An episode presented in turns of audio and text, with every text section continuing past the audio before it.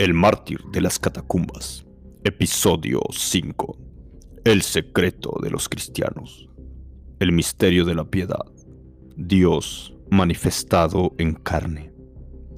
El joven oficial permaneció atónito al darse cuenta del efecto que su solo nombre había producido, y reaccionando, dijo, ¿Por qué todos tembláis de ese modo? ¿Es por ventura a causa de mí? Honorio le contestó, ay de mí, aunque proscritos nos hallamos en estos lugares, tenemos constante comunicación con la ciudad. Estamos enterados de que nuevos esfuerzos han de hacerse para perseguirnos con más severidad y que Marcelo, capitán de los pretorianos, ha sido designado para buscarnos. Y en este momento a ti te vemos en nuestra presencia, a nuestro principal enemigo. ¿No es esta suficiente causa para que temamos? ¿Por qué habrías tú de perseguirnos hasta este lugar? Marcelo exclamó. No tenéis causa para temerme, aun en el caso que yo fuere vuestro peor enemigo. ¿No estoy en poder de vosotros? Si quisierais detenerme, ¿podría yo escapar? Si quisierais matarme, ¿podría yo resistir? Estoy sencillamente entre vosotros, tal como me veis, sin ninguna defensa. El hecho de encontrarme aquí solo es prueba de que no hay peligro de parte mía. Honorio, reasumiendo su aire de calma, dijo, Verdaderamente tienes razón. Tú de ninguna manera podrías regresar sin nuestra ayuda. Escuchadme, pues, que yo os explicaré todo. Yo soy soldado romano, nací en España y fui criado en la virtud y la moralidad. Se me enseñó a temer a los dioses y a cumplir con mi deber. Yo he estado en muchas tierras y me he dedicado por entero a mi profesión. Sin embargo, nunca he descuidado mi religión. En mis habitaciones he estudiado todos los escritos de los filósofos de Grecia y de Roma. Como resultado de ello he aprendido a desdeñar nuestros dioses y diosas, los que no son mejores y más bien son peores que yo mismo. Platón y Cicerón me han enseñado que hay una deidad suprema a la que es mi deber obedecer. Pero ¿cómo lo puedo conocer y cómo le debo obedecer? También he aprendido que yo soy inmortal y que cuando muera me he de convertir en espíritu. ¿Cómo seré entonces? ¿Seré feliz o miserable? ¿Cómo puedo yo asegurarme la felicidad en la vida espiritual? Ellos describen con derroche de elocuencia las glorias de la vida inmortal, pero no dan instrucciones para los hombres comunes como yo. Pues el llegar a saber todo esto es lo que constituye el anhelo vivo de mi alma. Los sacerdotes son incapaces de decir nada. Ellos se encuentran enlazados con antiguos formalismos y ceremonias en las cuales ellos mismos jamás han creído. La antigua religión es muerta. Son los hombres los que la mantienen en pie. En las diferentes tierras por donde he andado, he oído mucho sobre los cristianos, pero encerrado como lo he estado en mi cuartel siempre, jamás he tenido la feliz oportunidad de conocerlos. Y para ser franco, no me he interesado por conocerlos hasta últimamente. He oído los informes comunes de su inmoralidad, sus vicios secretos, sus pérfidas doctrinas. Y desde luego hasta hace poco yo creía todo eso. Hace unos días estuve en el Coliseo. Allí recién aprendí algo respecto a los cristianos. Yo contemplé al gladiador Máser, un varón a quien el temor era desconocido, y él prefirió hacerse quitar la vida antes que hacer lo que él creía que era malo. Vi un venerable anciano hacer frente a la muerte con una pacífica sonrisa en sus labios. Y sobre todo vi un puñado de muchachas que entregaron su vida a las fieras salvajes con un canto de triunfo en sus labios. Al que nos amó, al que nos ha lavado de nuestros pecados. Lo que Marcelo expresó produjo un efecto maravilloso. Los ojos de los que escuchaban resplandecían de gozo y vehemencia. Cuando él mencionó a Maser, ellos se miraron los unos a los otros con señas significativas. Cuando él habló del anciano, Honorio inclinó la cabeza. Cuando habló de los niños y muchachas y musitaron las palabras del himno que cantaron, todos voltearon el rostro y lloraron. Fue aquella la primera vez de mi vida en que vi derrotada la muerte. Desde luego yo puedo afrontar la muerte sin temor, como también cada soldado que se ve en el campo de batalla, pues tal es nuestra profesión. Pero estas personas se complacían y regocijaban en morir. Aquí no se trata de soldados, sino de niños que estaban imbuidos los mismos sentimientos en sus corazones. Desde entonces no he podido pensar absolutamente en ninguna otra cosa. ¿Quién es ese que os amó? ¿Quién es el que os lavó de vuestros pecados con su sangre? ¿Quién es el que os da ese valor sublime y esa esperanza viva? ¿Quién o qué es lo que os sostiene aquí? ¿Quién es aquel a quien acaban de estar hablando? Yo efectivamente he sido comisionado para conducir los soldados contra vosotros para destruiros. Pero primeramente quiero saber más respecto a vosotros. Yo juro por el Ser Supremo que esta mi visita no os ha de ocasionar ningún daño. Decidme, pues, el secreto de los cristianos. Honorio contestó, tus palabras son ciertas y sinceras. Ahora ya sé que tú no eres espía o enemigo, más bien un alma inquisitiva que ha sido enviada aquí por el mismo Espíritu Santo para que conozcas aquello que hace tiempo has estado buscando. Regocíjate pues, porque todo aquel que viene a Cristo, ninguna manera será desechado. Has visto hombres y mujeres que han dejado amigos, hogar, honores y riquezas para vivir aquí en necesidad, temor, dolor y todo lo han tenido por pérdida por causa de Jesucristo. Ni aun sus propias vidas aprecian ellos. El cristiano lo deja todo por aquel que le amó. Tienes toda la razón, Marcelo, al pensar que hay un gran poder que puede hacer todo esto. No es el mero fanatismo, no es ilusión, ni menos es emoción. Es el conocimiento de la verdad y el amor al Dios viviente. Lo que tú has buscado por toda tu vida es para nosotros nuestra más cara posesión atesorado en nuestros corazones, es para nosotros más digno, sin lugar a compararse siquiera con todo lo que el mundo puede dar u ofrecer. Nos otorga felicidad en la vida, aún en este tenebroso lugar, y nos da la victoria frente a la misma muerte. Tú anhelas conocer al Ser Supremo, pues nuestra fe el cristianismo es la revelación de Él. Y por medio de esta revelación, Él hace que le conozcamos. Conforme es infinito en grandeza y poder, también lo es en amor y misericordia. Esta fe nos acerca tan estrechamente a Él que Él llega a ser nuestro mejor amigo, nuestro guía, nuestro consuelo, nuestra esperanza, nuestro todo, nuestro Creador, nuestro Redentor y el presente y eterno Salvador.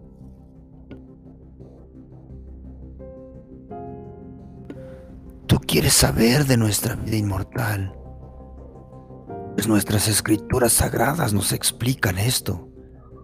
Ellas nos enseñan que creyendo en Jesucristo, el Hijo de Dios, y amando y sirviendo a Dios en la tierra, moraremos con Él en infinita y eterna bienaventuranza en los cielos. Ellas también nos muestran cómo debemos vivir a fin de agradarle aquí. a la vez que nos enseñan cómo le hemos de alabar por siempre después de esta vida. Por ellas conocemos que la muerte, aunque es una maldición, ya no lo es para el creyente, sino que más bien se torna en bendición, puesto que partir y estar con Cristo es mucho mejor.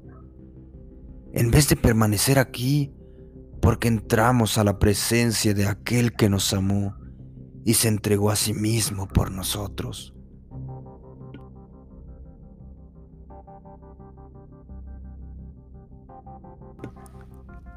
Por consiguiente, exclamó Marcelo, si esto es así, hacedme conocer esta verdad, porque esto es lo que he estado buscando por largos años. Por esto he orado a aquel Ser Supremo de quien he oído solamente. Tú eres el poseedor de aquello que yo he anhelado saber. El fin y el objetivo de mi vida se encuentran aquí. Toda la noche está delante de nosotros. No me deseches ni dilates más. Dime todo de una vez. ¿Es verdad que Dios ha revelado todo esto y que yo he estado en ignorancia de ello? Lágrimas de gozo brillaron en los ojos de los cristianos. Honorio musitó unas palabras de oración de gratitud a Dios. A continuación, extrajo un manuscrito que desdobló con tierno cuidado y siguió diciendo, Aquí, amado joven, tienes las palabras de vida que nos vino de Dios, que es la que trae tal gozo y paz al hombre. Aquí hallamos todo lo que desea el alma. En estas palabras divinas aprendemos lo que no podemos hallar en ninguna otra parte. Y aunque la mente acaricie estas verdades por toda una vida, con todo nunca llegará a dominar la máxima extensión de las verdades gloriosas. Entonces Honorio abrió el libro y empezó a decir a Marcelo acerca de Jesucristo. Le habló de la promesa en el Edén de uno que había de herir a Satanás en la cabeza y la sucesión de profetas que habían predicho su venida, del pueblo escogido por medio del cual Dios había mantenido vivo el conocimiento de la verdad por tantas edades y de las obras portentosas que ellos habían presenciado. Le leyó el anuncio de que el Hijo de Dios había de nacer de una virgen. Le, le, leyó sobre el nacimiento, su niñez, las primeras presentaciones, sus milagros, sus enseñanzas. Todo esto le leyó, agregando unos pocos comentarios de su parte del sagrado manuscrito. Seguidamente pasó a relatar el tratamiento que él recibió, las burlas, el desprecio, la persecución que aceleró todo hasta llegar a él, a ser traicionado y condenado a muerte. Finalmente, leyó la narración de su muerte en la cruz del Calvario. El efecto de todo esto era maravilloso para Marcelo.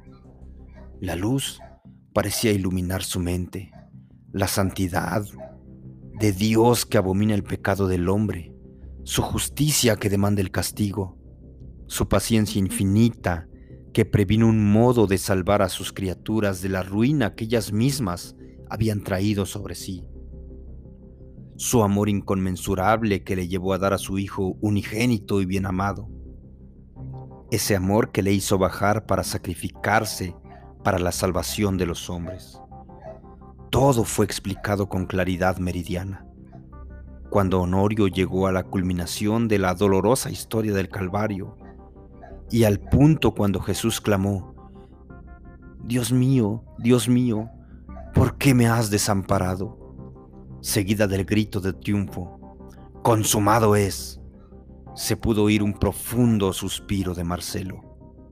Y mirando a través de las lágrimas que humedecieron sus propios ojos, Honorio vio la forma de aquel hombre fuerte, inclinada temblando de emoción. Basta, basta, murmuró quedamente. Dejadme pensar en él. Al que nos amó, al que nos ha lavado de nuestros pecados con su propia sangre. Marcelo hundió su rostro en sus manos. Honorio elevó sus ojos al cielo y oró. Los dos habían quedado solos, porque sus compañeros habían retirado. La tenue luz de una lámpara que estaba en una hornacina detrás de Honorio iluminaba débilmente la escena. Y así ambos permanecieron en silencio por un largo tiempo. Finalmente, Marcelo levantó la cabeza. Yo siento, dijo él, que yo también tuve la culpa y causé la muerte del santo. Leedme más de esas palabras de vida, porque mi vida depende de ellas. Entonces Honorio le volvió a leer la historia de la crucifixión y la sepultura de Jesús, la resurrección la mañana del tercer día y su ascensión a la diestra de Dios. También leyó la venida del Espíritu Santo el día de Pentecostés. Bautizó a los creyentes en un solo cuerpo, de su permanente morada que hace su templo en el cuerpo del creyente y de su maravilloso ministerio de glorificar a Cristo y de revelarle a los pecadores arrepentidos.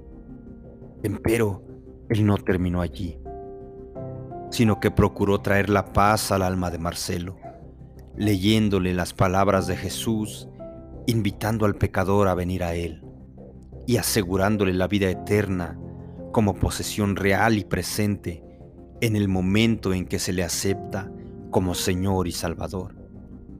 Leyó también sobre el nuevo nacimiento, la nueva vida y la promesa de Jesús de volver otra vez para recoger a todos aquellos que han sido lavados con su sangre para encontrarse con Él en las alturas. Es la palabra de Dios, exclamó Marcelo. Es la voz de los cielos. Mi corazón responde y acepta todo lo que he oído. Y yo sé que es la verdad eterna. Pero, ¿Cómo puedo yo venir a ser poseedor de esta salvación? Mis ojos parecen haber sido alumbrados y está despejada toda nube. Al fin me conozco. Antes yo creía que era un hombre justo y recto, pero al lado del santo, del que he aprendido tanto, yo quedo hundido en el polvo. Veo que ante él soy un criminal, convicto y perdido. ¿Cómo puedo ser salvo? Cristo Jesús vino al mundo a buscar y salvar lo que se había perdido. ¿Y cómo puedo yo recibirlo? La palabra está cercana, aún en tu boca y en tu corazón. Es decir, la palabra de fe que nosotros predicamos. Que si tú confesares con tu boca al Señor Jesús y creyeres en tu corazón que Dios le levantó de los muertos, será salvo, porque con el corazón se cree para justicia y con la boca se hace confesión para salvación. Pero no hay nada que yo deba, deba hacer. Por gracia sois salvos, por la fe. Y esa salvación no es de vosotros, sino que es don de Dios, no por obras para que nadie se gloríe. La paga del pecado es muerte mas la dádiva de Dios es vida eterna en Cristo Jesús, Señor nuestro. Pero no hay sacrificio que yo tenga que ofrecer. Él ha ofrecido un sacrificio por el pecado por siempre. Y ahora está sentado a la diestra de Dios y puede salvar para siempre a todos los que vienen a Dios por Él, siendo que siempre vive e intercede por ellos. Ah, luego si yo me puedo acercar a Él, enséñame las palabras, condúceme a Él. En la oscuridad de la helada bóveda, en la soledad del solemne silencio, Honorio se arrodilló y Marcelo se inclinó al lado de él. El venerable cristiano elevó su voz en oración. Marcelo sintió que su propia alma estaba siendo elevada al cielo en esos momentos, a la presencia misma del Salvador, por la virtud de aquella ferviente oración de fe viva Las palabras hacían eco en su propia alma y espíritu, y en su profundo abatimiento, él dejó su necesidad en manos de su compañero, para que él las presentara de la manera más propia que él mismo podría hacerlo. Pero finalmente, sus propios deseos de orar crecieron. La fe le alcanzó y con temor y temblor, pero con fe real, su alma fue fortalecida hasta que finalmente Honorio terminó. Y su lengua se soltó y elevó el clamor de su corazón. Señor, creo, ayuda tú mi incredulidad. Aquel único mediador entre Dios y los hombres, Jesucristo hombre, había venido a ser real por la fe y las palabras de Jesús. De cierto, de cierto os digo, el que oye mi palabra y cree al que me ha enviado, tiene vida eterna y no vendrá condenación, mas pasó de muerte a vida. Yo les doy vida eterna y no perecerán para siempre, ni nadie las arrebatará de mi mano. Todas estas palabras fueron creídas, recibidas, disfrutadas. Las horas transcurrieron, pero ¿quién podría describir acertadamente el progreso del alma que pasa de muerte a vida? Basta con saber que cuando rayó el alba, arriba en la luz, un día glorioso había amanecido en el alma y el espíritu de Marcelo en las bóvedas inferiores. Sus anhelos habían sido completamente satisfechos. La carga de su pecado le había sido quitada y la paz de Dios por Jesucristo le había henchido. El secreto de los cristianos era suyo y él se había convertido voluntariamente en esclavo de Jesucristo. Unido con sus hermanos en Cristo, ahora él también podía cantar. Al que nos amó, al que nos ha lavado de nuestros pecados en su sangre, al sea gloria y dominio por los siglos de los siglos.